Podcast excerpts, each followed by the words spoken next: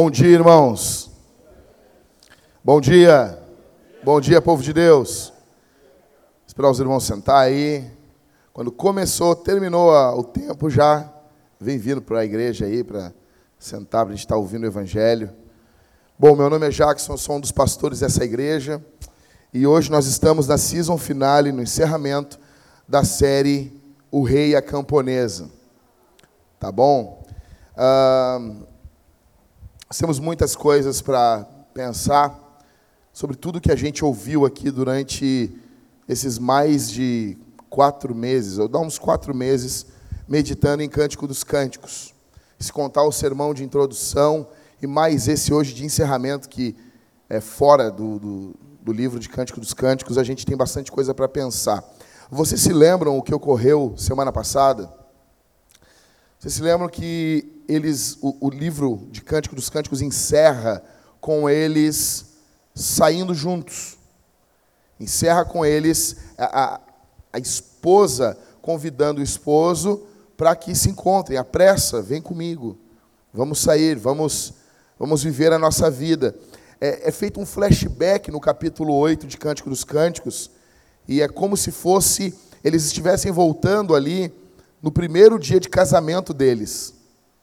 Eles casaram, estão se despedindo dos amigos. Gente, não, vocês não acham um ótimo final para uma série romântica? Não é um final bonito? Não podia ter ficado parado ali ontem, semana passada? Acabava bem, né? Acabaria bem se fosse Hollywood. Se fosse Hollywood, subir as letras, casal apaixonado, se beijando e está tudo bem. O bem triunfou, não é?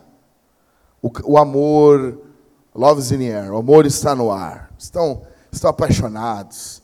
Aí já toca uma música lá, grudenta, da Whitney Houston. Estão abraçados. E termina, terminava bem. Só que não é Hollywood, é Bíblia. E uma coisa que a Bíblia tem, a Bíblia é honesta. A Bíblia é honesta. E os seus heróis estão está escancarado os seus pecados na escritura. Está aberto para todo mundo ver. Todos podem olhar para a escritura e ver os pecados dos seus grandes heróis. E com Salomão não foi diferente. O triste, eu deixei isso para contar. Imagina, eu estou para contar isso desde, desde o começo. Esse casamento que nós meditamos esse tempo todo, ele não teve um final feliz. Ele não encerrou bem. Ele não terminou bem. Vamos abrir a Bíblia em 1 Reis, capítulo 11. E a gente vai ler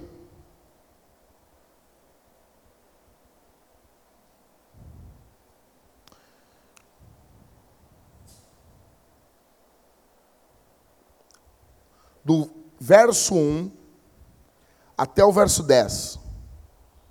Primeiro Reis. Todo mundo achou aí? Ah, pastor, está difícil. Vou te ajudar. Fica antes de segundo Reis. Grande ajuda, né, pastor? Puxa vida, né? Peço que todos prestem muita atenção aqui. Muita, muita atenção. Primeiro Reis, capítulo 11. Posso ler? Fechou, pessoal? Todo mundo achou aí? Então vamos lá. O título aqui na Nova Almeida atualizada, na nossa versão querida e amada, é A Idolatria de Salomão. Além da filha de Faraó, Salomão amou muitas mulheres estrangeiras, moabitas, amonitas, edomitas, sidônias e etéias. Mulheres das nações de que o Senhor tinha dito aos filhos de Israel: Não casem com elas, nem casem elas com vocês, pois perverteriam o coração de vocês para seguirem os seus deuses. A esta Salomão se apegou pelo amor. Tinha setecentas mulheres que eram princesas e trezentas concubinas, e suas mulheres lhe perverteram o coração. Ele tinha um harém de mil mulheres. Sendo já velho, suas mulheres lhe perverteram o coração para seguir outros deuses, e o coração dele não era fiel ao Senhor, seu Deus, como havia sido fiel o coração de Davi, seu pai. Salomão seguiu Astarote, deusa dos Sidônios, e Milcom, abominação dos Amonitas. Assim, Salomão fez o que era mal aos olhos do Senhor, e não perseverou em seguir o Senhor como Davi, seu pai, havia feito.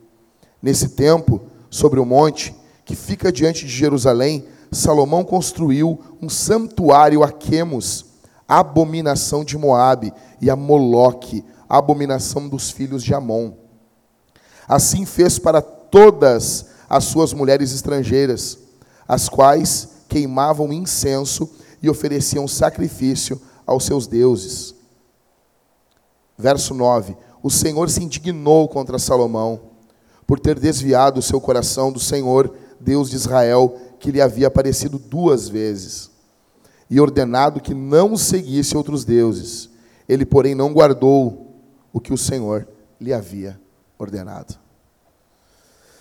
Eu peço a tua graça para poder pregar aqui o teu evangelho, que corações sejam quebrantados diante da tua glória, Senhor. Amém. Esse casamento ele não teve um final bom. Pois o que nós vimos aqui durante esses três meses, quase quatro meses, não foi a prática de Salomão e da Sulamita a vida toda. Esse casamento que nos encorajou, nos inspirou, não foi vivido pelos protagonistas do livro o tempo todo. E primeira coisa que a gente tem que entender aqui é que isso é um risco para nós. Você, meu irmão, minha irmã, eu, minha esposa, nós que falamos, aconselhamos, líderes, pastores, me ouçam. Nós corremos um grande risco de hoje estarmos de pé, falando, ensinando, e amanhã não estar mais. Nós corremos um enorme risco Salomão, em algum momento, se perdeu. Eu falei ontem, eu, tava, eu estava pregando ontem em Vitória no Espírito Santo, eu disse uma coisa. Existe uma bobagezinha para o mundo que é poderosa para o reino de Deus. 1 Pedro capítulo 3, verso 7 diz: Homens, vidam, vivam a vida comum do lar com suas esposas. Existe uma bobagezinha familiar, uma coisinha desprezada pelo mundo, que é poderosa. E deixa eu dizer uma coisa para vocês: eu amo essa bobagezinha. Abraço, beijo, segredos, cochichos dentro do lar, risada, filme, pipoca, só família fechadinha. Isso é poderosíssimo. Isso que, às vezes, eu vejo muito isso. Às vezes, pô, o cara entra em ambientes. Deixa eu dizer para vocês, cara. Cara, eu, eu já estive em lugares paupérrimos. Não, mas eu já estive em lugar muito pobre, cara. Eu já estive em lugares com pessoas riquíssimas. E quando eu falo rico, cara, eu não estou falando rico de, ah, eu tenho um milhão de reais. Isso é bobagem, cara. Sério, gente. Quem tem um milhão de reais não é rico, cara. Falando, falando rico. Falando rico. Rico. Sabe que é rico? Rico chega num, num, num, num terreno e diz, cara, vou levantar um prédio aqui. Levanta o prédio e continua rico. Entendeu? Estou falando rico, cara. Estou falando, ah, eu tenho um milhão de reais. Isso é bobagem, cara. Isso é bobagem. Falando dinheiro, cara. Dinheiro. Muito dinheiro. Aí nesses ambientes existem. Uh, existe uma cultura, um, um, espírito, não um espírito de demoníaco, mas existe assim um, um ambiente aonde essas coisas comuns da vida de casado são desprezados. Às vezes, homens têm vergonha da sua vida, das suas esposas. Eu, eu conheci caras que tiravam aliança para falar com outras mulheres. Se nós temos homens assim aqui essa manhã, eu quero dizer que eu quero que você morra, se você não se arrepender. Quero que Deus mate você. Deus esmague você, destrua você. E é isso que vai acontecer. E de fato, como o pastor Daniel falou aqui, que nós já vivemos a vida eterna, nós já também vivemos, de certa forma, o juízo de Deus, aqueles que não são filhos de Deus.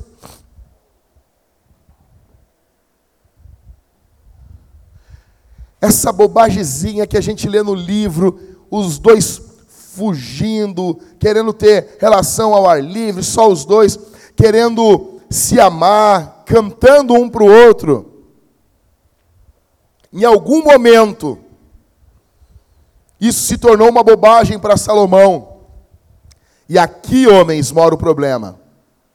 É quando aquilo que a cultura chama de bobagem passa a ser uma bobagem para nós.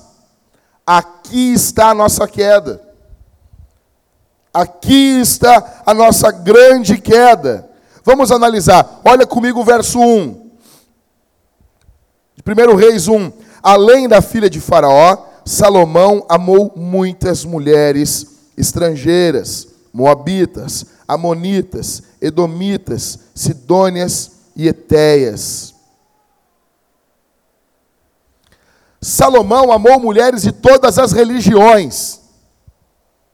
E deixa eu dizer uma coisa para você aqui, que vai soar extremamente uh, contracultural, vai soar extremamente cafona, vai soar extremamente conservador. Deixa eu dizer uma coisa para você, bem aberto aqui, bem aberto. Pluralidade de religiões igual adoração a demônios. Eu vou falar de novo isso. Pluralidade de religiões igual adoração a demônios. Pluralidade de religiões igual adoração a demônios. Pluralidade de religiões igual adoração a demônios. Pluralidade de religiões igual adoração a demônios. Sim, só o cristianismo é verdadeiro. Sim, só o evangelho é verdadeiro. Sim, só Jesus é o único caminho para ir para o céu. Sim, as outras religiões mentem. Sim, e se eles não se curvarem a Jesus, irão ao inferno. Sim, isso é o que a Bíblia diz.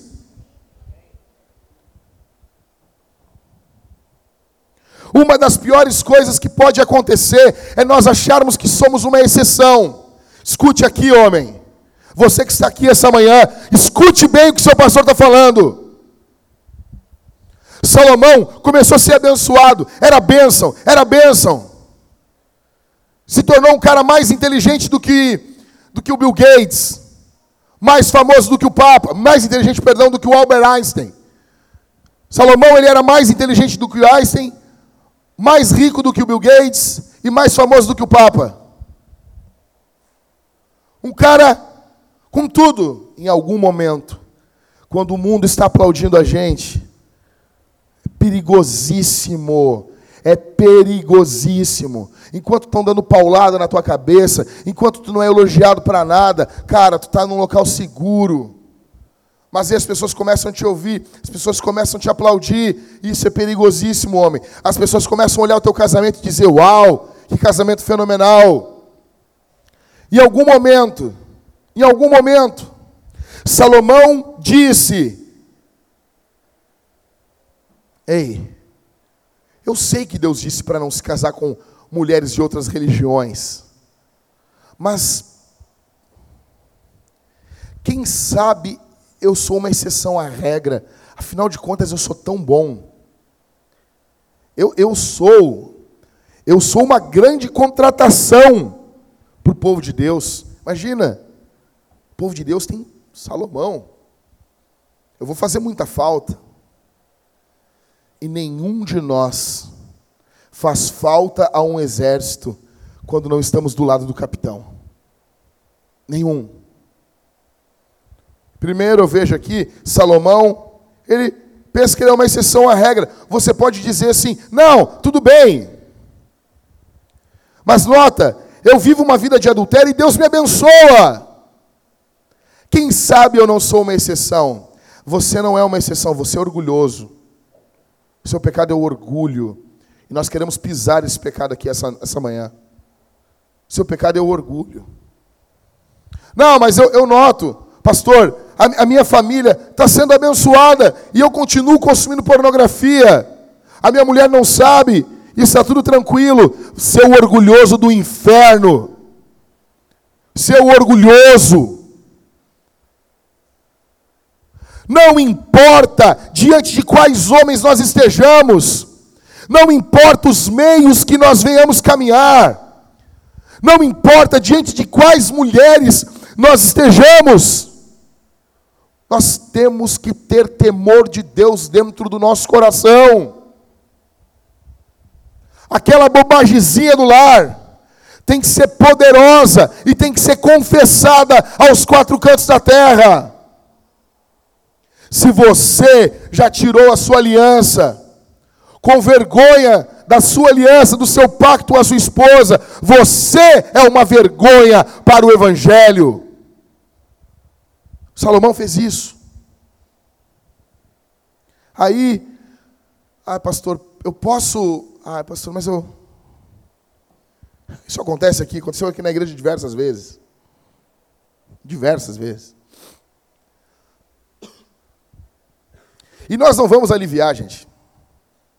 A gente vai chorar, vai sofrer, mas nós não vamos aliviar. Ah, pastor, mas ele acredita em Deus. Ele acredita em Deus, pastor. O diabo também, tu quer casar com o diabo? Está lá em Tiago. Ele acredita em Deus também. O diabo também acredita. To, olha aqui, ei, todas essas mulheres que Salomão casou aqui, elas acreditavam em Deus também. Todas elas. Nenhuma era ateia, nenhuma. Nenhuma era incrédula. Todas as mulheres que Salomão teve acreditavam em deuses. Só que tem um pequeno pequeno, uma pequena diferença. Sabe os deuses das outras religiões? Eles são demônios. São demônios. São demônios. Ai, pastor, que intolerante. Eu, desculpa, cara. Eu não sou o editor da Bíblia. Eu não editei esse livro. Eu sou o pregador do que está aqui. Não sou o editor. Reclama com ele. A idolatria, grave isso no seu coração. A idolatria destruiu Salomão. E a idolatria não destrói só Salomão, a idolatria destrói todo mundo. Foi exatamente a pergunta aqui do catecismo hoje. Nós precisamos nos curvar a um único Deus e não adorar somente Ele, mas adorar Ele sozinho e da forma correta. A Bíblia diz, primeiro mandamento, devemos adorar só o Senhor. Isso é sério, cara. Verso 2: Mulheres das nações que o Senhor tinha dito aos filhos de Israel: Não casem com elas, nem casem elas com vocês, pois perverteriam o coração de vocês para seguirem os seus deuses. A estas, Salomão se apegou com amor. Tudo que Deus disse, não faz. E Deus diz isso repetidas vezes na Escritura. Deus diz isso repetidas vezes. O foco aqui não é a etnia, uh, não é a, a, a origem do país, da nação que essa mulher está. Nós vamos vendo que quando a revelação chega no, no clímax, no ponto mais alto do Novo Testamento, nós notamos o que? O foco do Senhor sempre foi não casar com pagãos, com pessoas de outras religiões. Esse foi o foco. Ah, pastor, como é que tu sabe? Por causa do livro de Ruth. Ruth era moabita. Ah, queria entender melhor. Tem uma série minha pregando seis sermões só no livro de Ruth. E já está no SoundCloud. Deve estar tá também no Spotify também. Vai lá e ouve. Tem no YouTube e tudo. Eu indico, se os casais que estão aqui querem continuar ouvindo uma série uh, sobre casamento, sobre posição do homem e da mulher, entrem, vão lá e escutem Ruth. O foco aqui são outras religiões. Deus sempre mandou que o povo de Deus não se casassem com não cristãos. Deixa eu dizer uma coisa: Deus é enfático com isso na Bíblia. Isso tem muitos textos na Bíblia sobre isso. Muito, muito. Eu preguei uma série em Neemias para vocês, vocês se lembram? Neemias não bateu nos caras porque os caras casaram com outras, outras mulheres, com mulheres de outras religiões. Vocês se lembram disso? Esdras, quando ele vê que, os, que o povo de Deus se casou com, com não cristãos, com não crentes, o que, que Esdras faz? Hã? Ele arranca os cabelos da própria cabeça. O que, que Neemias faz quando descobre a mesma coisa? Ele arranca o cabelo dos outros, né? No mundo eu sou Neemias. Eu não vou ficar careca por tua causa. Mas tu vai. Deus é enfático. Verso 13 e verso 4. Isso aqui é loucura, cara. Isso aqui é loucura. Tinha 700 mulheres que eram princesas e 300 concubinas, e suas mulheres lhe perverteram o coração. Sendo já velho, suas mulheres lhe perverteram o coração para seguir outros deuses. E o coração dele não era fiel ao Senhor seu Deus, como havia sido o coração de Davi, seu pai. Como? Como? Quando eu leio isso aqui, eu fico assim: como que Salomão não aprendeu com o pecado de Davi e da sua mãe Batseba? Como? Deixa eu dizer uma coisa para você. O que você faz com seus órgãos sexuais é muito sério. Todos, casados, solteiros, crianças, o que você faz com os seus órgãos sexuais é algo muito sério. É seríssimo. Não é brincadeira. Você não usa os órgãos sexuais como você usa a sua mão, seu, seus. Não, não, não. Existe sim não é neopentecostalismo. E se for que se dane, é bíblico isso. Existe sim uma ligação espiritual. Quando um homem se deita com uma prostituta, ele se torna uma carne com ela. Aí Paulo pergunta: nós vamos tornar o corpo de Cristo se ligar aos demônios? Se nós somos membros do corpo de Cristo, como a, a grande questão, o cerne teológico porque nós não nos casamos com pessoas com a fé diferente, é a nossa união com Cristo. Nós estamos unidos em Jesus.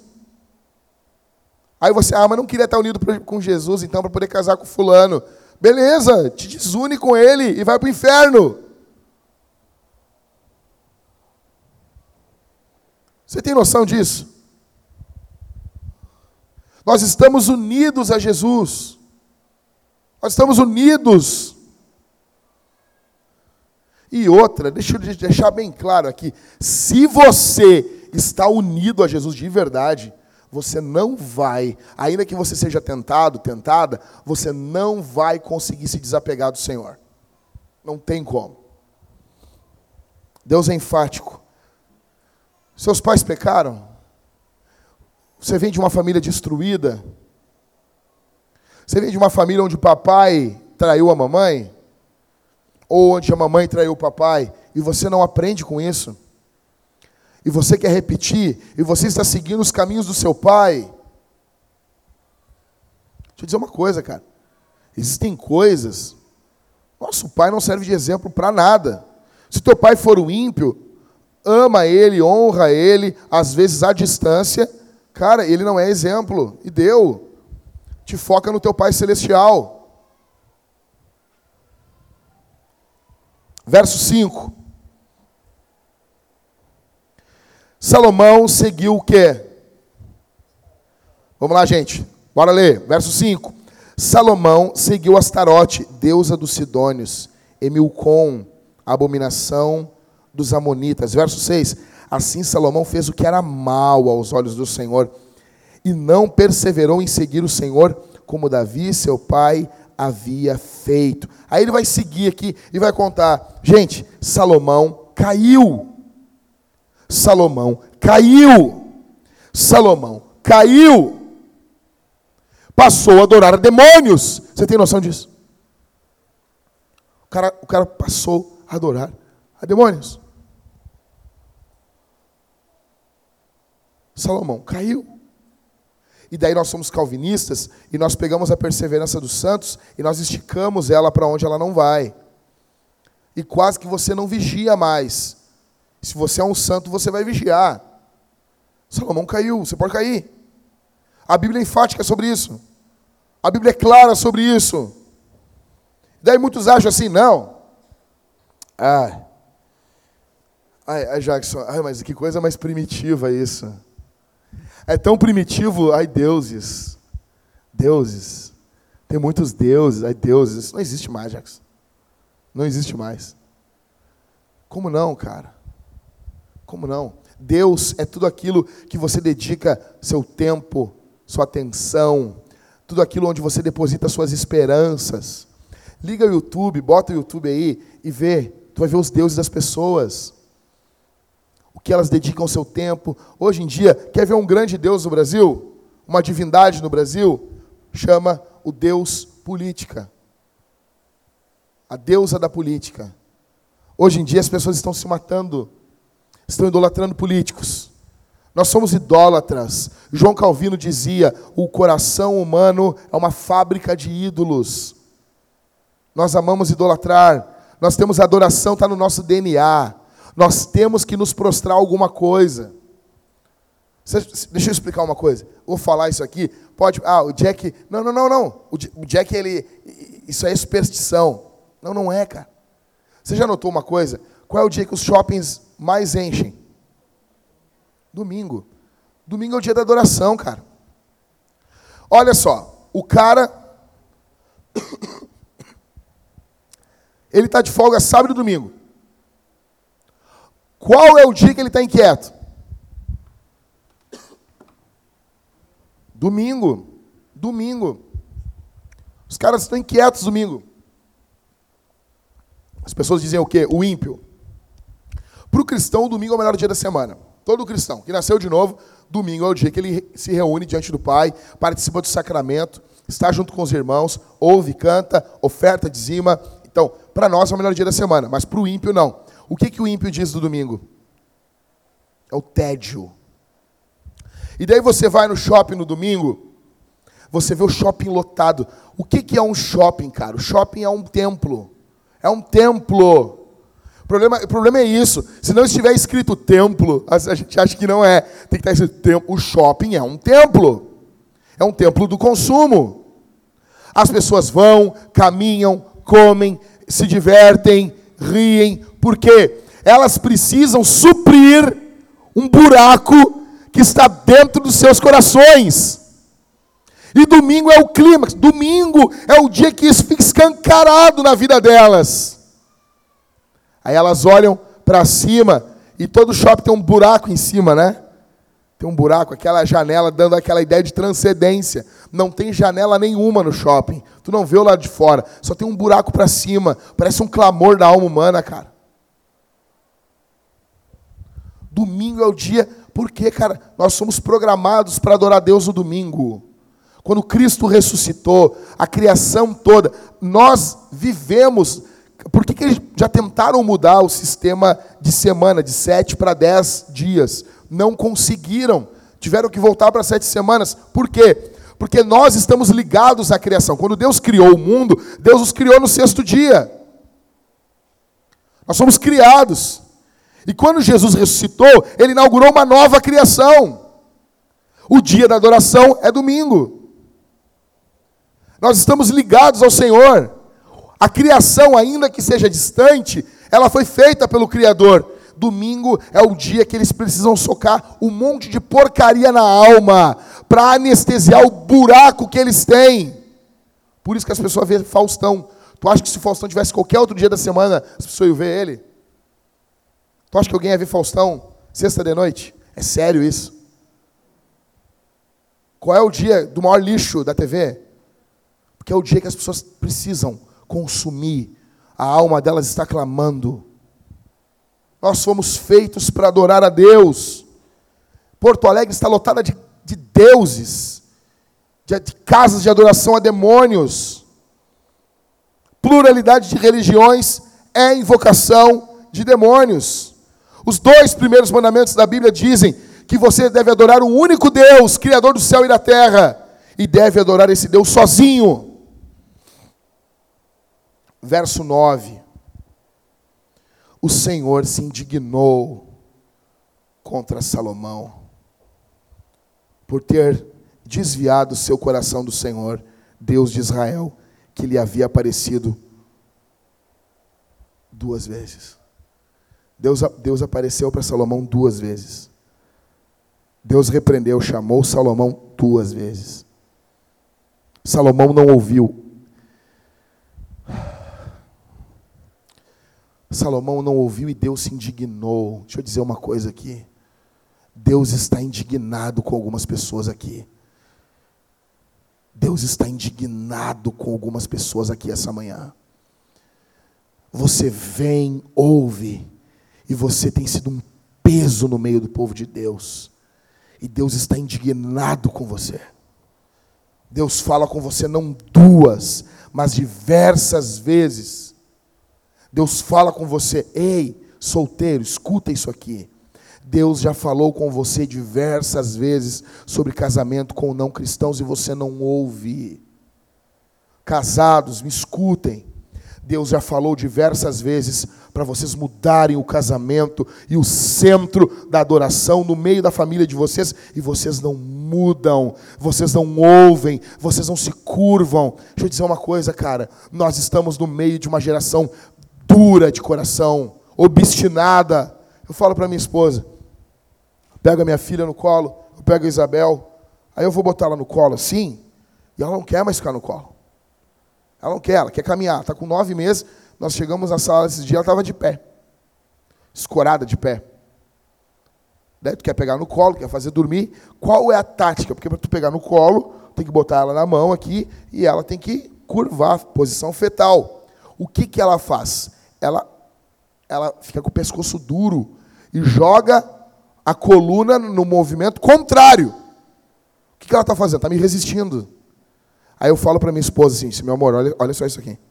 Isso aqui é exatamente o que Deus chama de obstinação no Antigo Testamento. O termo obstinado ele foi traduzido para.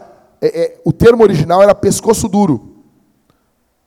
Sabe? Não se curva, não se dobra.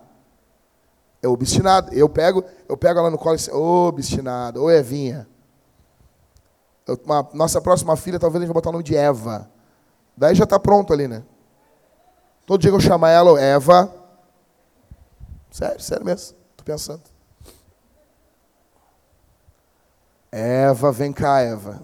É, é a Eva. E nós vemos ali. E muitos estão aqui desse mesmo jeito.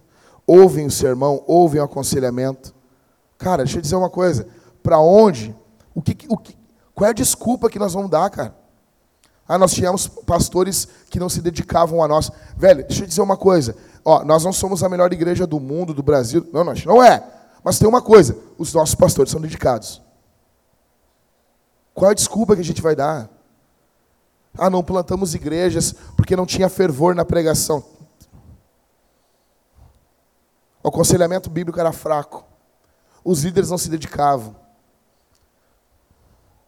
não tinha uma. Nós não sabíamos bem o que a igreja pensava. Cara, nós somos hiper honestos com as pessoas. Nós pensamos assim. Pô, tá, até está errado, mas a gente é honesto. Aqui desse jeito. Cara, você não ouve. Deus fala, você não ouve. Minha irmã, Deus fala com você para você parar. Parar de correr atrás de ídolos. E você não ouve, minha irmã. Você não ouve. Você não ouve o que o Senhor fala? Deus se ira, se indigna. Lê o final, verso 41 e 43, ao 43. Quanto aos demais atos de Salomão e tudo que fez, a sua sabedoria, não está tudo escrito no livro da história de Salomão? O tempo que Salomão reinou sobre todo Israel em Jerusalém foi de 40 anos. Salomão morreu e foi sepultado na cidade de Davi, seu pai. Roboão, seu filho, reinou em seu lugar. Aqui começa a divisão do reino. Mais inteligente que Einstein, mais rico que o Bill Gates, e mais famoso do que o Papa. Nada disso adiantou. Nada disso adiantou. Ei, beleza, tudo bem. E nós? E nós? Esse aqui é Salomão. Salomão está morto. Você tem como sair diferente daqui hoje. Você tem como ir para casa diferente. Mas as coisas precisam mudar no seu casamento agora. Deixa eu dizer uma coisa para vocês. Quantos viram aqui a queda do Cruzeiro? Cruzeiro caiu para a Série B. Quantos sabem aqui? Poucos sabem? Poucos sabem. Uns estão descobrindo agora. Vamos lá? Então, Cruzeiro, um, um time grande do Brasil. Óbvio, não tão grande como o Grêmio, mas um time grande. Caiu. Caiu para a Série B. O que, que nós vimos ali no Cruzeiro? Rogério Ceni, presta atenção. As mulheres, ah, não vou. Presta atenção, minha irmã. Rogério Ceni, que era o goleiro do São Paulo antes, agora ele é um técnico de futebol. Talvez não te avisaram, a vida anda. Ele agora é um técnico, tá bom? E ele estava treinando um time chamado Fortaleza, que é de uma cidade chamada Fortaleza. Ele foi chamado para treinar o Cruzeiro, e ele foi. Quando ele chegou para treinar o Cruzeiro, ele olhou, o Cruzeiro já estava em queda livre, caindo, perdendo, ou seja, quando algo está dando errado, existe uma razão.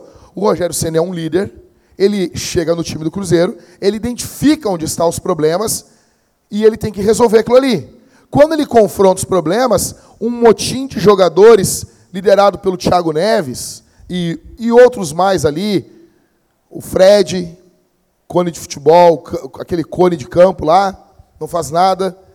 Uns jogadores já velhos, já que já, já, já ganharam tudo, estão só sugando. Esses caras se reúnem para derrubar o Rogério Ceni. E eles, cara, isso é muito sério. Eles detonam o técnico diante dos repórteres. Eu me lembro aqui, o, o Rogério Ceni armou o time de um jeito, na saída o Thiago Neves detonou o Rogério para o repórter. E o Rogério foi lá e detonou. Aí deu, já não tem mais clima para trabalhar. O que, que a diretoria faz? A diretoria fica do lado do líder, porque está vendo que tem que mudar, ou a diretoria fica do lado dos, dos medalhões do clube? A diretoria ficou do lado dos jogadores, mandou embora o técnico. O resto é história. Vão jogar a Série B ano que vem, vão jogar contra o glorioso Anapolina. Isso para um clube envolve muito dinheiro, envolve prestígio. Eles nunca tinham caído para a Série B. Isso é seríssimo no meio do futebol. Mas por quê? Será que o problema foi no último jogo? Olha aqui para mim. Será que o problema foi no último jogo? Quando eles vieram jogar contra o Grêmio, era o penúltimo jogo. Aí os caras aí, Renato, tu pode botar, eh, rebaixar o, o, o Cruzeiro. O Renato disse assim: não. Um clube não é rebaixado por um jogo. Um clube é rebaixado por uma campanha mal feita em todo um campeonato. E é verdade isso. Cair, escute isso, no futebol envolve esforço. As duas vezes que o Grêmio caiu, o Grêmio quis cair. Fez muita força para cair. Quando o Internacional caiu, fez força. Trouxeram o SWAT e não adiantou. Veio todo Veio os caras, vamos lá, o Celso Rotti, o todo, nós vamos mudar, nós vamos resolver. Isas, Isas, não mudou. Porque às vezes, escute isso, o problema é exatamente onde a gente não quer que mexa. A gente não quer que mexa no nosso Deus, nosso ídolo. E os deuses do Cruzeiro eram um panteãozinho ali. E eles eram intocáveis. Ninguém tocava. O Rogério Ceni disse: Eu trabalho aqui, não me manda embora. Eu trabalho sem salário e eu não vou deixar cair o Cruzeiro. Mandaram o Rogério embora. Voltou para o Fortaleza, Fortaleza está na Sul-Americana. Imagina, um time que a gente nem sabia que existia. Está na Sul-Americana. Um amigo meu, Pedro Pamplona, desculpa, ele é fã do Fortaleza, ele, é, ele torce Fortaleza. Se ele ouvir isso, ele vai ficar triste. Tá bom, glorioso Fortaleza. Clube com história. Beleza. Por que isso, gente? Por que, que isso ocorre? Aí você pensa assim: ah, isso é um time de futebol. Ei! Se um time de futebol que envolve milhões, eles têm coisas que eles não tocam, que são doloridas para eles tocar. Eles estão vendo que eles vão bater, mas eles não, vai dar, vai dar, vai dar, vai dar. Faz uma figa, traz aí um pai de santo. Quem é colorado entende disso. Traz um pai de santo, faz alguma coisa. Nós vamos resolver. Não! Vai cair. E não é profeta do caos. Se o teu casamento não tiver Jesus como centro, ele vai cair. Não tem exceção. vai acabar, vai ser destruído.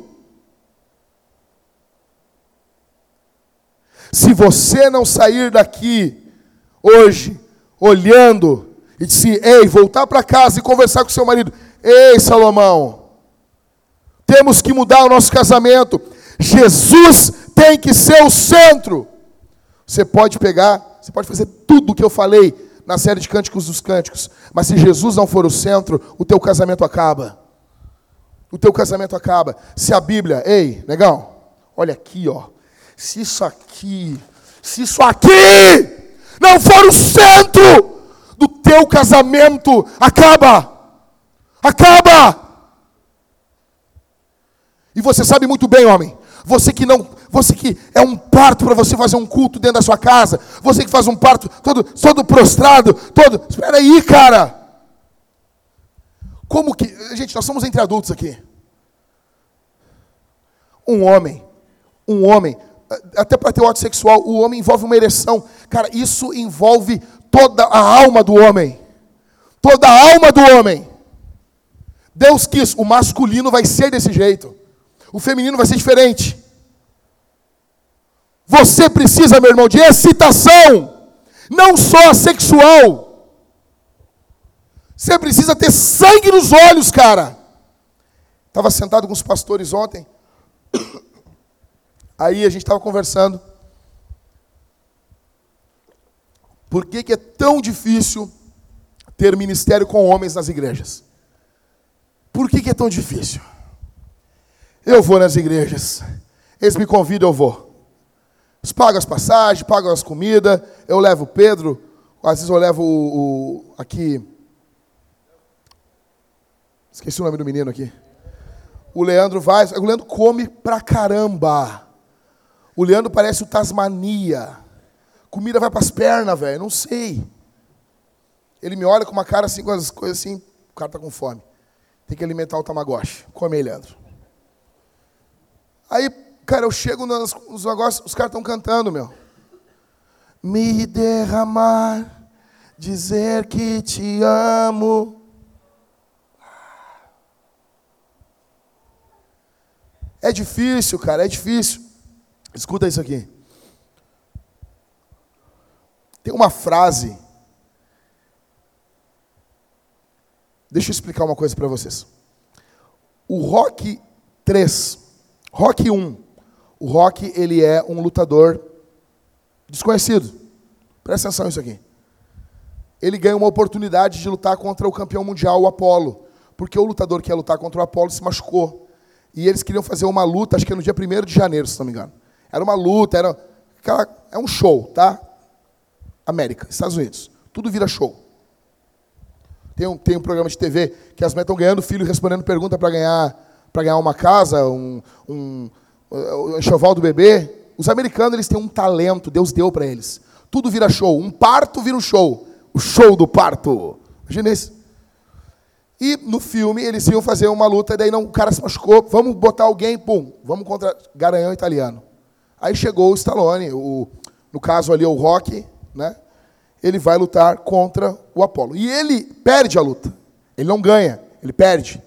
E ele fica de pé. Ele não caiu. E todos imaginavam que o que ia acontecer? Que ele ia cair. Só o fato dele não ser nocauteado, ele ficar de pé no ringue, e isso já começa a se levantar uma, um murmúrio contra o Apolo. Filme 2, Rock, a revanche. O Apolo ganhou a luta, mas a opinião pública não, não comprou a vitória. E o que importa para essas pessoas é a opinião pública. Então ele ganhou a luta, mas ele desafia o Rock para uma revanche. E o Rock está tentando fazer propaganda, não consegue, pá, vai. A mulher dele volta a trabalhar, ele volta para lutar. Aquela a melhor luta de todos os rock é a do dois. É aquela que cada um dá um soco, os dois caem, Só no cinema, né? Que o juiz ia deixar os loucos se matar. o boxe não era daquele jeito, gente. As pessoas iam ver boxe depois do rock, as pessoas ficavam tristes. O juiz não vai deixar as pessoas morrer. Aí, eles estão levantando os dois, cada um segurando nas cordas assim, e o Apolo cai e o Rock levanta, o Rock é o campeão. Aí ele é um campeão. Aí abre o Rock 3 com a música aquela Eyes of the Tiger, ela é do Rock 3. Aí abre abre o filme e o Rock já está famoso, defendendo o título, fazendo propaganda, com os Muppet Babies, saindo nas capas de revista, ele já está um cara mais articulado. Escuta isso aqui. Quem é da década de 80 lembra que tinha uma série chamada, não sei se o Catito lembra, Esquadrão Classe A. Tu não deve ter visto, Catito. Te lembra essa, né? Esquadrão Classe A. E tem um cara que era o BA. Era um negão que usava um cabelo aqui assim, ó, um, usava um moicano. Aí, esse cara desafia o Rock para uma luta. Escute isso aqui. Ele desafia o Rock para a luta e o Rock vai lutar com ele, treina que nem uma China, todo fresco, com luzes, não treina na pegada antiga. O que, que acontece? O BA mói o rock. Mas mói. O Mick morre na, antes da luta, dá um furdunço, morre do coração. Cara, um caos. Aí o Apolo chega para o Rock e diz assim: Eu sei porque tu perdeu. Daí o Rock, por que, que eu perdi? Ele diz exatamente essa frase aqui. Escute isso aqui, homem. Tu perdeu o olho de tigre. Aí tu, tu perdeu o olho de tigre. Aí o Apolo diz a seguinte frase para ele: Na, Quando eu lutei contigo, eu te socava. Porque no filme, quem entende um pouco de boxe, tu nota que o Apolo é o melhor lutador que o Rock sempre foi. E ele diz assim: Eu te socava, eu te socava, e não importa o que eu fizesse, tu continuava vindo para cima de mim.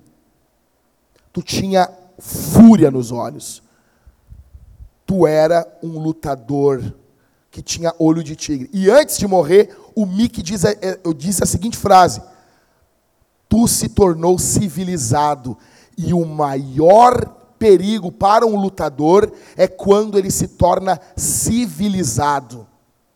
Em 1959, Leonard Ravanhil, pregador, pastor, escreveu a seguinte frase no seu livro, Porque tarde o pleno avivamento, ele disse: o maior perigo para um pregador do evangelho é quando ele se torna civilizado.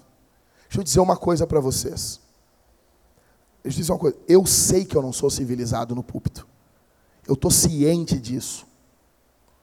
Eu não estou aqui seguindo as linhas dos discursos da oratória. Levanta... Aqui até isso, quando eu li um livro, eu li um livro de homilética, que é como pregar bem, como ser polido no púlpito.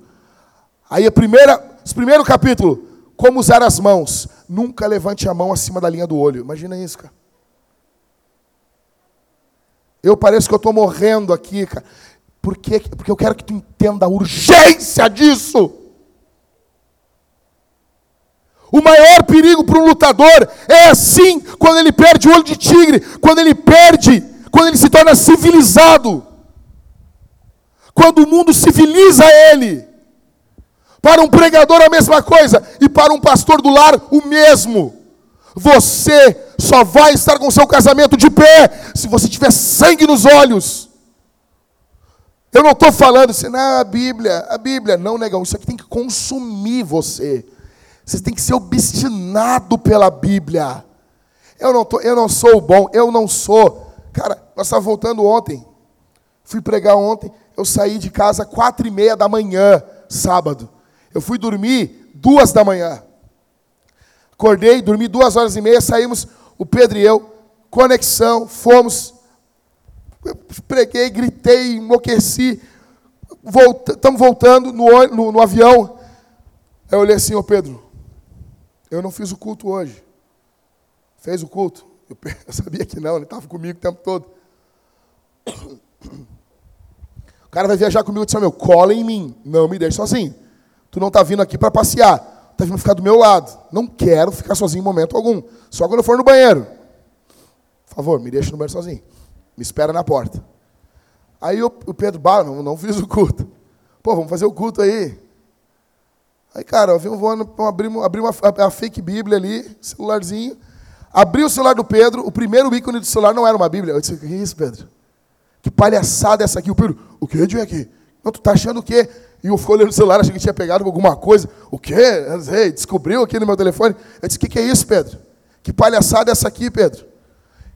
Teu primeiro ícone é e-mail. Tu tá pensando o quê, rapaz? Eu mesmo arrastei e botei o ícone da Bíblia ali. A Bíblia é o primeiro ícone, cara. Ele, ah, tá. Que isso? Primeira coisa, é a Bíblia. A Bíblia, meu. Bíblia é o primeiro ícone. Estava lá o e-mail do Pedro com 3 mil e-mails não, não, não, não respondidos. Tu nem valoriza isso aqui, rapaz. Aí abrimos lá em 2 Timóteo, começamos a ler, oramos, e daí disse, ô oh, cara, vamos cantar aqui, meu, falei para ele. Vamos meter um louvor aí, furioso aí. A turbina, avião da azul, teco-teco. Vamos cantar aqui, meu. Aí para abrir ali, eu tenho, eu tenho a harpa cristã aqui no celular, meu. crentaço, né, velho? Abri ali e começou a cantar. E, cara, foi uma benção ali, cara. E começou a conversar sobre a letra do louvor. Aí disse, bah, não ouvimos um devocional. Estamos sem, sem internet aqui no 10 mil metros de altura. Quando nós parar no carro, a gente ouve. Aí pá, viemos, viemos ouvindo o Spurgeon, cara, o tempo todo. Botamos as pregações do Spurgeon e viemos ouvindo. Ah, tu é bom. Não, eu não sou. Eu não sou por não ser que eu faço isso. Porque eu preciso do Evangelho. Agora, você que despreza, você se acha bom. Como? Como? Em primeiro lugar aqui, para encerrar, tá? Em primeiro lugar, para você não sair igual Salomão e a Sulamita para casa, com o casamento acabando, o que você tem que entender em primeiro lugar, o dia mais importante do seu casamento é o último e não o primeiro. Anota isso. Anota, isso é muito importante. Eu vou voltar a falar, eu acho, sobre isso no sermão da virada. Sermão da virada não, no último sermão do ano. No nosso último culto do ano, sem ser esse domingo que vem, do culto de Natal no outro. Eu vou falar acho, sobre engenharia reversa. O dia mais importante do seu casamento não é o primeiro, é o último. Como é que foi teu primeiro dia? Como é que foi? Correria? Muita loucura? Foi, Débora? Foi loucura? Bianca, muita? Muita loucura, né? Hã? Não teve loucura no teu? Não, sim, a vida, a tua vida da Bianca é uma loucura. Aí, como é que foi?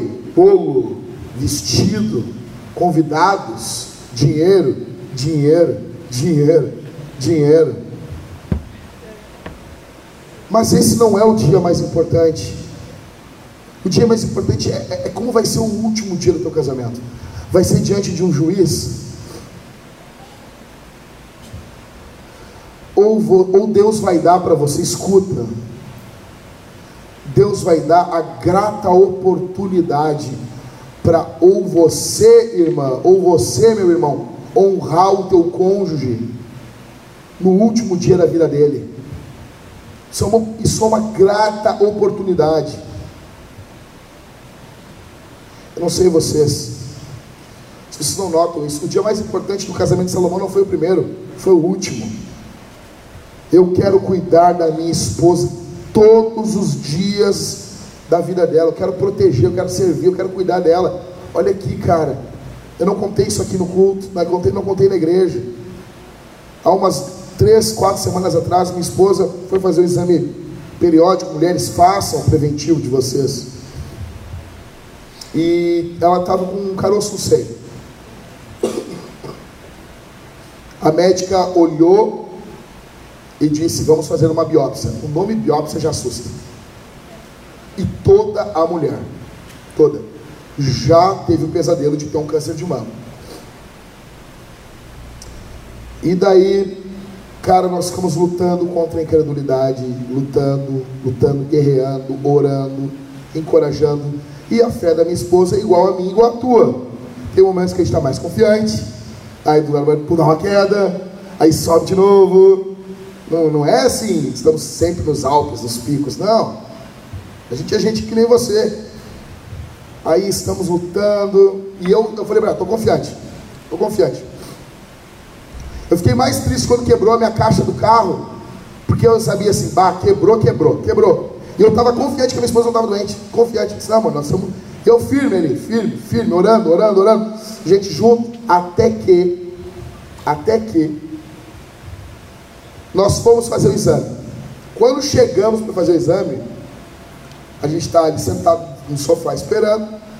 Aí a enfermeira veio, Thalita. Aí quando a Thalita se levantou, fiquei só eu e a Bebel. Fiquei só nós dois. Aí ali eu comecei a chorar. Abracei minha filha e comecei a chorar. Porque daí tava, ali estava. Ah, foi complicado ficar só eu e minha filha. E eu comecei a orar abraçado com a minha filha. Eu disse: Deus, Deus, eu preciso da minha esposa. Eu não posso ficar sem ela. Comecei a orar. E isso tinha um cara ali, um homem, me olhou assim: Ô Magrão, tá tudo bem aí? Aí eu, foi na lágrima assim: Tá, não, tá tudo bem, tudo bem. Aí ele veio: Patroa tá doente? Aí eu, é, ela tá com um caroço no seio, veio fazer exame. Ele botou a mão no meu ombro assim: Vai ficar tudo bem, meu. Vai ficar tudo bem. Aí eu, tá, obrigado, obrigado. Cara, é. Aí fizemos o exame, ficamos esperando 10 dias para ficar pronto. É complicado. Aí saiu, o resultado não era nada. Só um alívio assim. Falei para minha esposa, Paulo, podemos voltar a brigar. Podemos voltar a discutir. Aí já contraria um pouco mais ela no dia mesmo, já. É, só porque eu não estou com câncer, tu está fazendo isso. Só porque eu não estou com câncer. Cara, não sei vocês, homens. O dia mais importante é o primeiro dia. Eu quero cuidar da minha esposa. Eu quero envelhecer ao lado dela. Eu quero ficar velho. Quero ficar, quero, quero, quero ficar idoso do lado dela. Ela é minha melhor amiga. Ela é, ela é o amor da minha vida. Cara, deixa eu dizer uma coisa. Vai parecer loucura. Ouça até o final. Eu quero poder pregar no funeral da minha mulher. Ah, que isso? Óbvio, alguém vai ter um funeral. Alguém vai ter que pregar.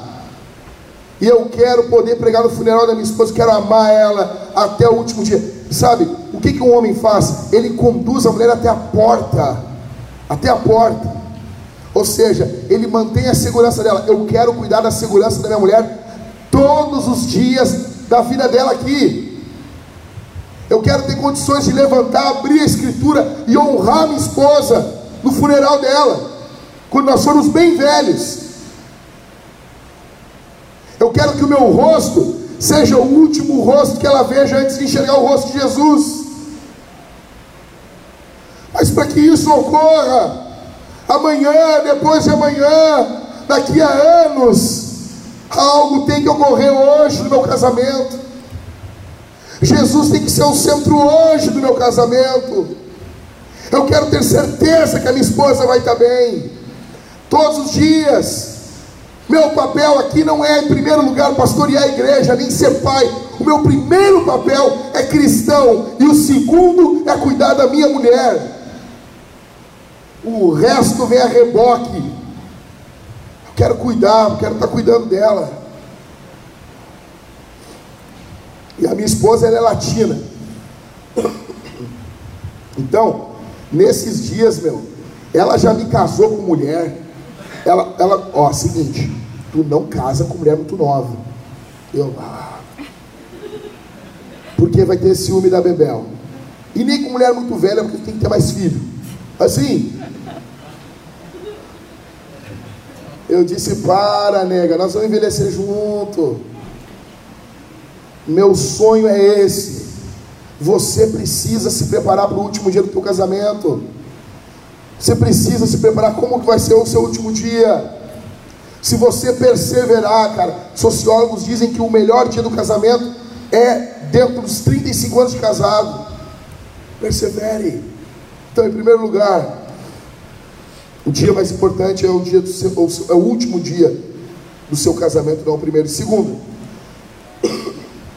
se você se afastar de Deus, você é capaz de qualquer coisa, e isso inclui as maiores maldades já feitas no mundo.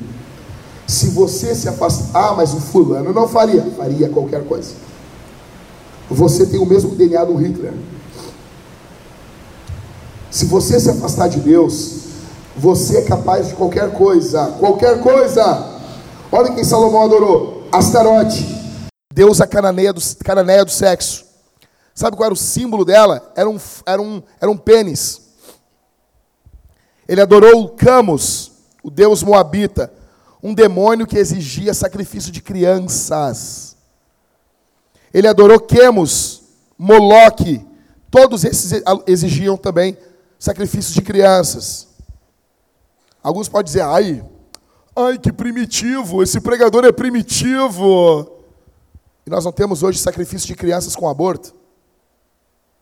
Nós não temos uh, fundações nos Estados Unidos que matam mais pessoas do que o Holocausto na Segunda Guerra matou? Se você se afastar de Jesus, seu casamento acabou, meu velho. Acabou. Quer saber como é? Quer saber para onde o teu casamento está indo? Como foi o teu relacionamento com a Bíblia em 2019? Na prática. Como você se relacionou com a Bíblia em 2019 é uma, é uma pitada de como está o seu casamento e para onde ele está indo. E se você, nesse momento, pensa o contrário, você é orgulhoso. Você é um orgulhoso. Três, você ouve, você pensa assim, pô, mas Salomão, pastor, Salomão tinha mil mulheres. Inferno, cara. Que inferno. Que inferno, cara. Mil mulheres, cara. Enchendo teu saco. Isso equivale a mil sogras. Oh, meu, sério, deixa eu dizer um negócio. Nenhum homem dá conta de duas mulheres. Nenhum homem. Meu, dar, dar, dar conta. Não é a. Ah, primeiro que o homem, quando tem uma amante, ele já começa a negar fogo em casa. Primeira coisa. Ele não tem, não, não aguenta. Não aguenta. Não, não, pastor, não, não aguenta, não aguenta. Tu não é o cara, tu não é ninguém.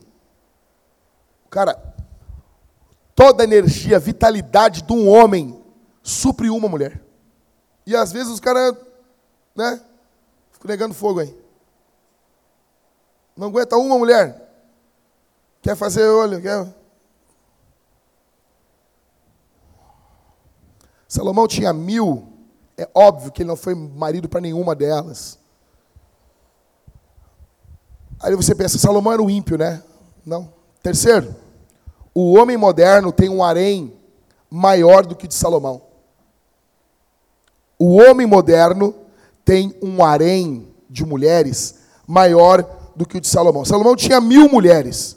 O homem moderno, com a pornografia, ele tem contato com muito mais mulheres do que Salomão teve em toda a sua vida. Jesus disse: Eu, porém, lhes digo Todo que olhar para uma mulher com intenção impura já cometeu adultério com ela no coração. Haréns digitais, mentais, visuais. Alguns jovens aqui já viram mais mulheres nuas do que Salomão viu em toda a sua vida. Nós somos uma geração pornificada e isso vai destruir você.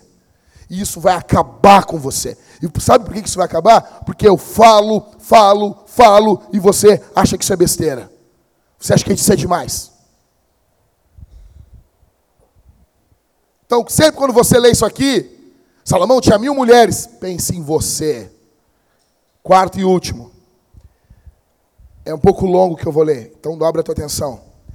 Quanto mais você esperar para se arrepender do seu pecado, mais devastador será as consequências para você, para o seu casamento, para os seus filhos e para os seus amigos.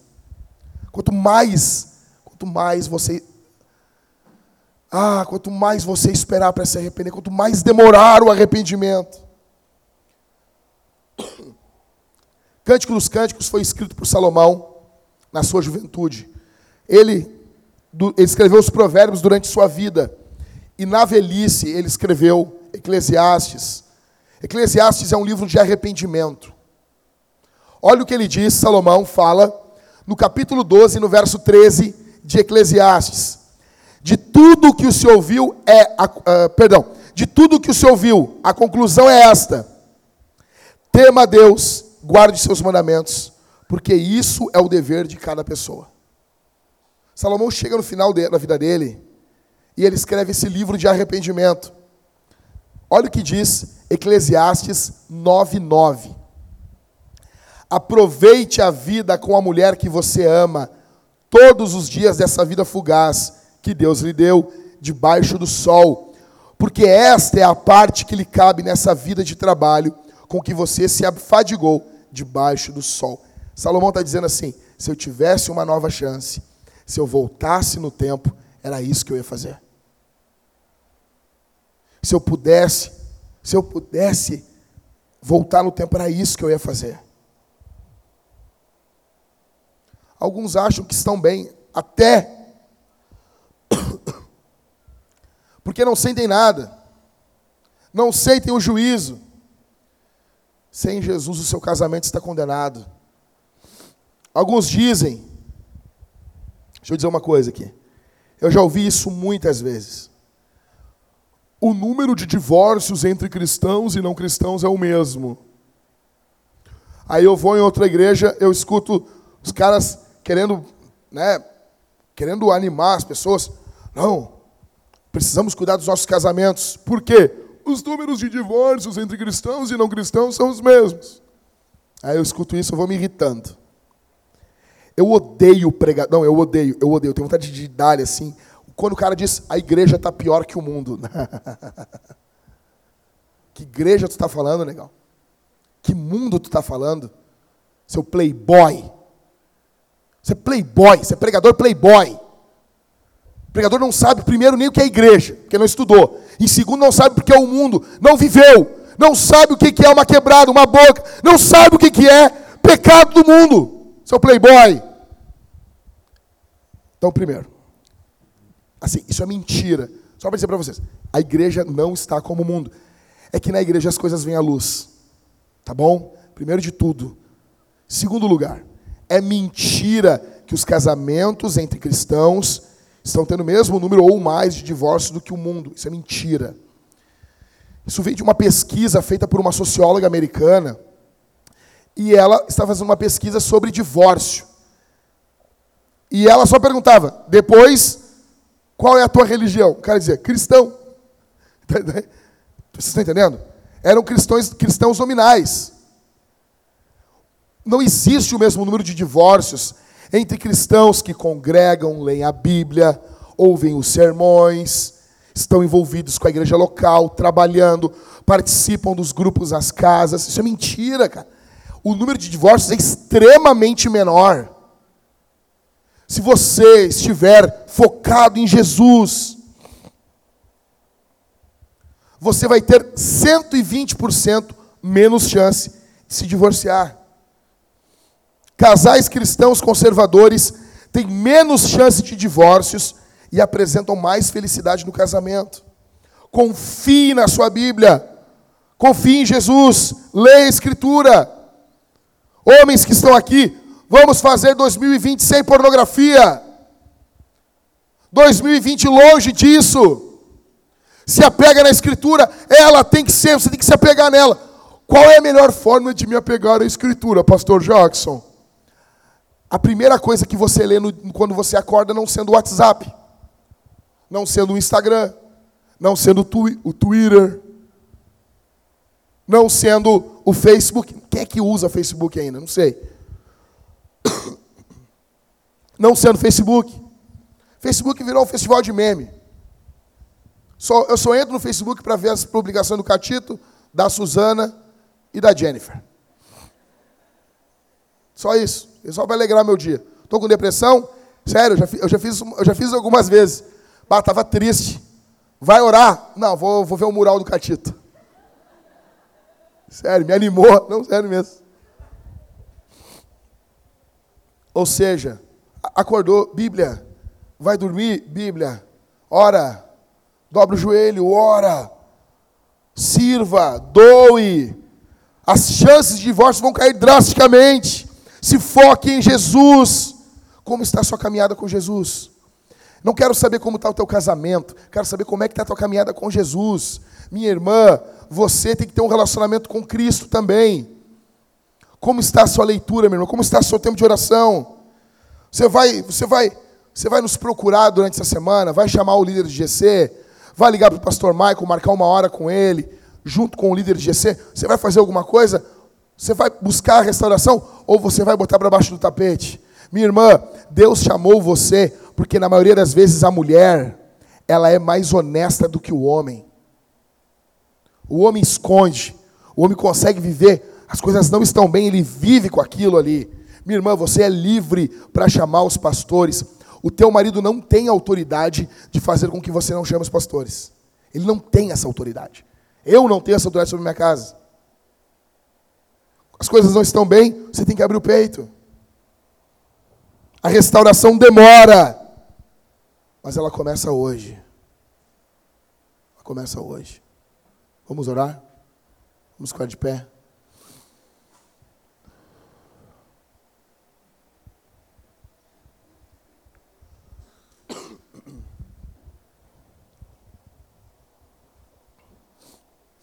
Jesus Cristo veio ao mundo.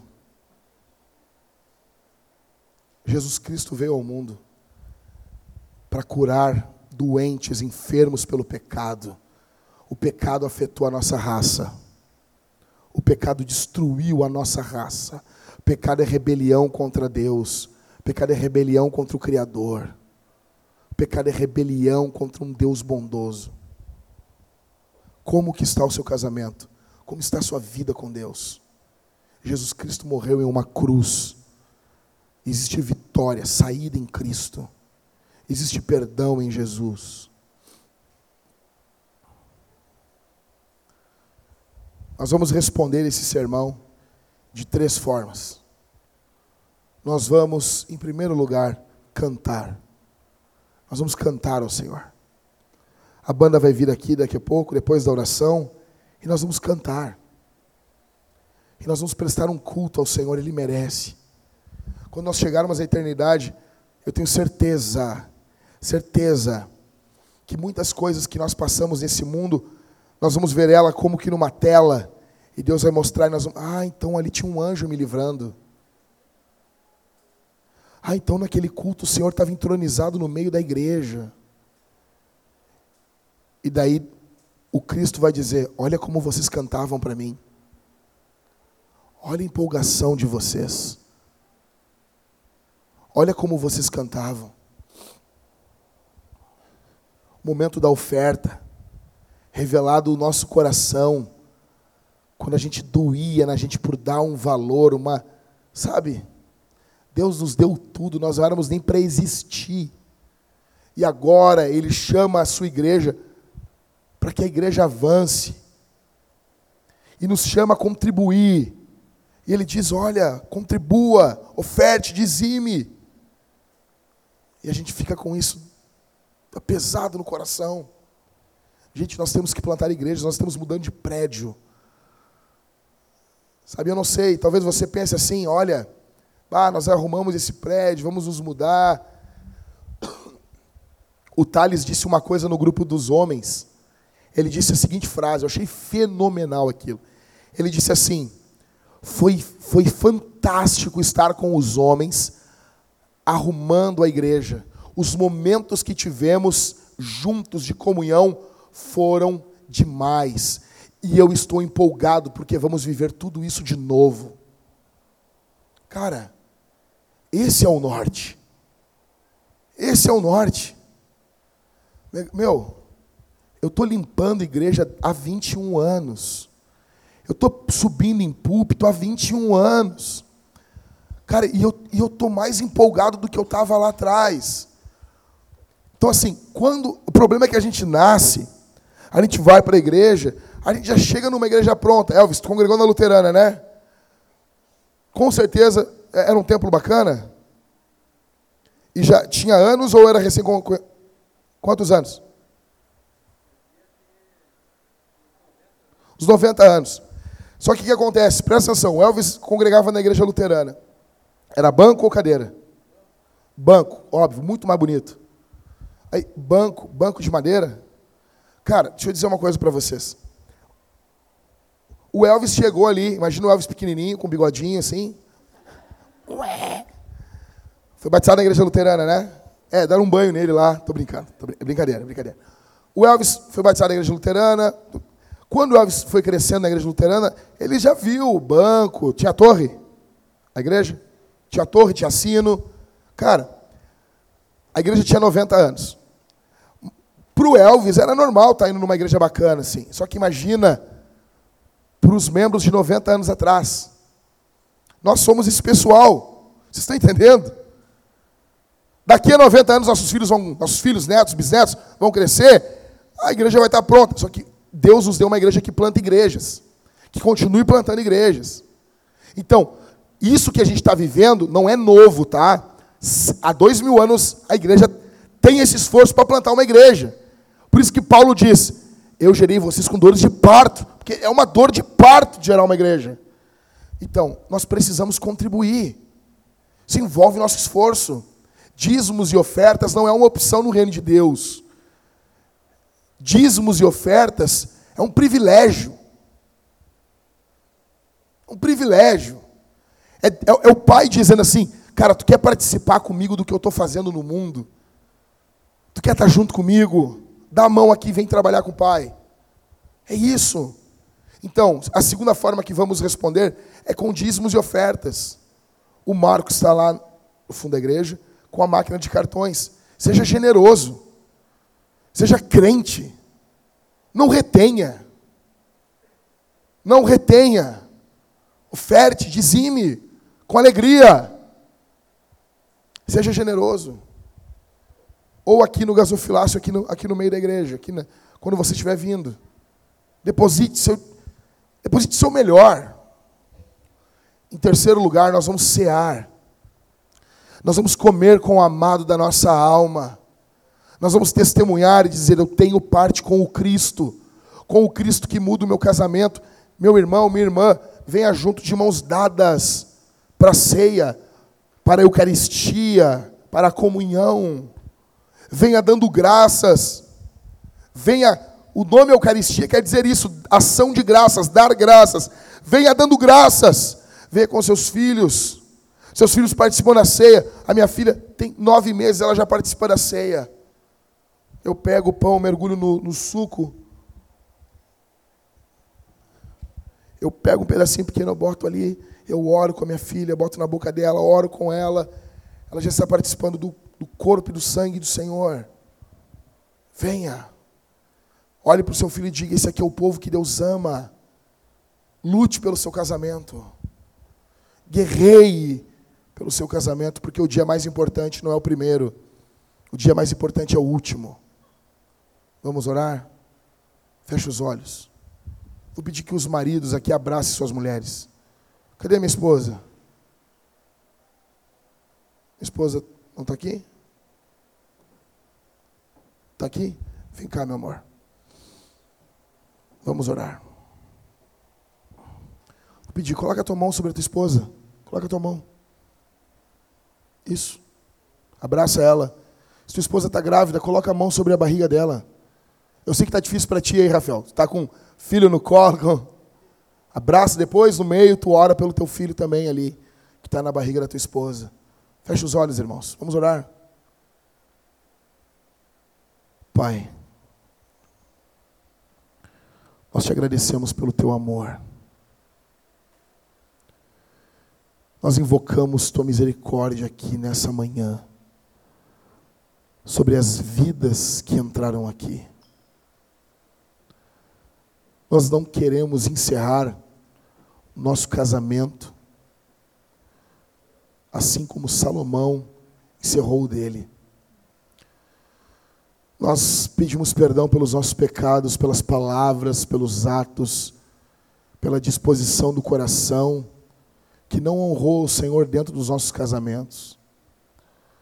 Ajude a nós, homens, a sermos líderes, servidores, assim como o Senhor é com a igreja. Ajude nossas esposas a serem submissas e mansas como a igreja é com o Cristo. Repreende toda a obra do diabo, Senhor, que quer destruir os nossos casamentos. Repreende toda a ação do maligno, toda a atuação do mal, no nome de Jesus. Em nome de Jesus. Repreende, expulsa, quebra, derrota o mal. O nome do Senhor no nome do Senhor. Guarda os nossos casamentos. Derrama teu poder sobre nós. No nome de Jesus.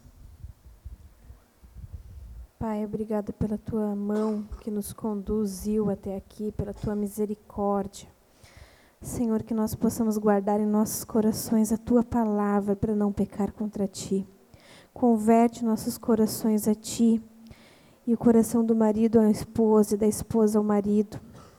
Nos ajuda, Senhor, a termos palavras encorajadoras, palavras de amor, a sermos amantes servidores, que seja derramado o teu amor em abundância sobre os nossos lares, que seja derramado o teu perdão.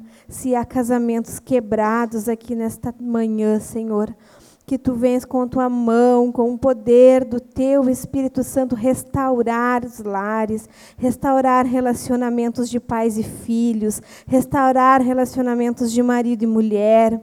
Tu és um Deus soberano, todo-poderoso. E aqui está o teu povo que se chama pelo teu nome, Senhor.